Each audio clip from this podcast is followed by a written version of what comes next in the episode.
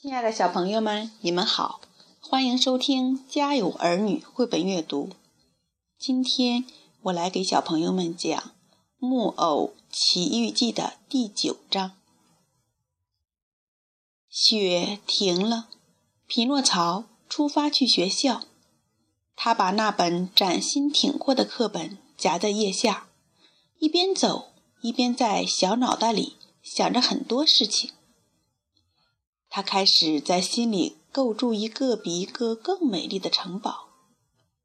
他对自己说：“今天在学校里，我要马上学会阅读；明天我要学会写字；后天呢，我要学会算数；再往后，要用学到的东西赚一大笔钱。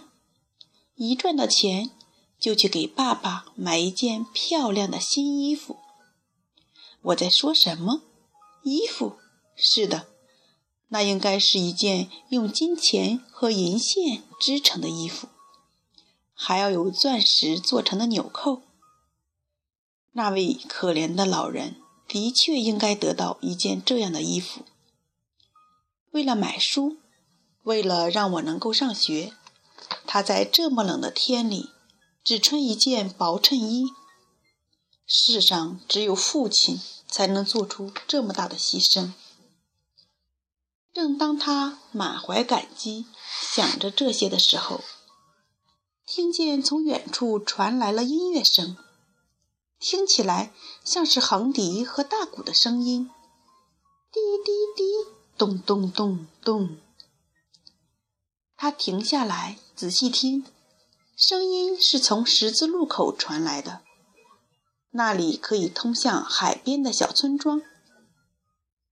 那音乐是干什么的？多可惜呀！我必须上学去，否则……他在那里犹豫着，总得做个决定啊。他该去上学呢，还是去看看那欢快的声音是干什么的？今天我要去看看。去听听这音乐，明天我再去上学吧。最后，这个不坚定的孩子耸了耸肩，做出了一个这样的决定。他越靠近那里，横笛和大鼓的声音越清晰，滴滴滴，咚咚咚咚咚。匹诺曹走到了一个拥挤的广场。人们围着一个用木头和帆布搭建起来的五彩斑斓的舞台。那个东西是做什么用的啊？他问一个在里面工作的男孩子。读读布告栏，都写在上面了。读完你就知道了。我也想自己读，可是正巧现在我还不识字。啊哈，木头脑袋，那我读给你听吧。布告栏上那些火红的字是“木偶大剧场”。已经开演很久了吗？才刚刚开始。要多少钱才能进去？四个铜板。匹诺曹在好奇心的驱使下忘记了羞耻，对那个男孩子说：“你能不能先借给我？明天我就还给你，好吗？”我很乐意借给你。那个男孩子一边走开一边说：“可是正巧今天我不能借给你，我把上衣卖给你吧，只要四个铜板。”匹诺曹对他说：“你觉得我要那件花纸做的上衣有什么用吗？如果下雨，它会淋湿，那时候想把它从身上撕下来都很难。你能买我的鞋子吗？”这双树皮做的鞋子，除了用来烧火，还能有什么用呢？你能出多少钱买我的帽子？这真是个奇妙的问题。一顶面包皮做的帽子，老鼠很可能会爬到我头上把它吃掉。匹诺曹开始焦虑不安了。